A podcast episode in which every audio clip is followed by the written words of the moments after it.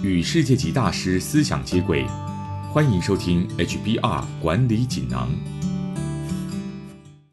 各位听众好，我是这个单元的转述师周振宇。今天跟大家谈的主题是如何将嫉妒转变成为指压助力。内容摘自《哈佛商业评论》全球繁体中文版。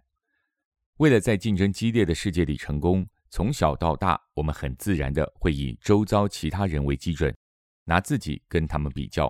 对那些高度渴望成就的人来说，持续与外界比较是他们的动力来源，也可以用这种方式为未来的职涯设立明确目标。但如果你发现自己不自觉地和他人比较，也容易感受到压力和挫折，那么你可能会被嫉妒折磨，甚至感到自卑。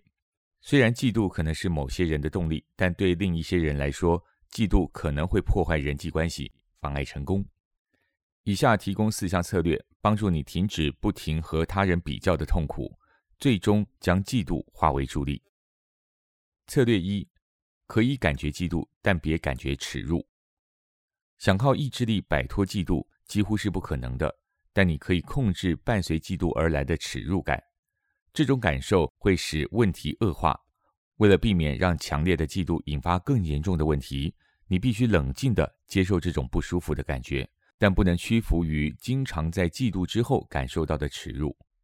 请提醒自己，你虽然无法控制嫉妒，但绝对可以选择是否要感到耻辱。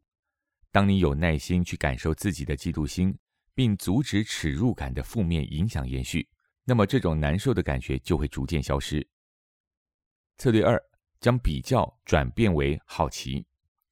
若要避免变成自我厌恶，你应该好奇的去探究为何有些人会引起你的比较心态，以及他们的发展历程能为你带来启发。不要认为他们的成功会威胁你的成功机会。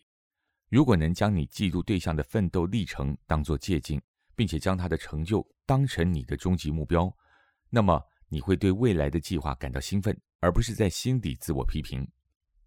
策略三：靠近你嫉妒的人，而不是远离他们。为你嫉妒的人感到高兴并不容易，因为这会加强你自惭形秽的想法。而且，我们与那些人的工作越相似，或者是关系越紧密，就越会嫉妒他们的成就。所以，我们的处理方式往往是尽量拉开与他们的距离。建议你将嫉妒的对象当成旅途上的盟友，而不是你达成目标的威胁。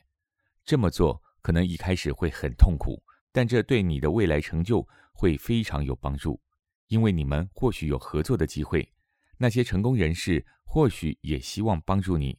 如果你总是避开他们，就可能会错失这些机会。策略四：把你的职涯视为投资组合，而不只是一份工作。如果只用工作来定义自我价值，在看见他人成就超越你的时候，注定会感到失望。但若是将职涯定义为贡献你的时间与才华，帮助更多人，为世人带来更好的价值，你就能看见自己的意义，忽略在某些领域不如他人的痛苦。我们不免有比较心态。当你发现自己跌入比较和嫉妒的恶性循环时，采取这些策略能够帮助你缩短郁闷的时间，甚至让嫉妒成为你的助力。以上摘自《哈佛商业评论》全球繁体中文版，主题为如何将嫉妒转变成指压助力。方法包括：第一，可以感觉嫉妒，但别感觉耻辱；第二，将比较转变为好奇；第三，靠近你嫉妒的人，而不是远离他们；第四，把你的职涯视为投资组合，而不只是一份工作。更多精彩内容，欢迎阅读《哈佛商业评论》全球繁体中文版。谢谢你的收听，我们下周见。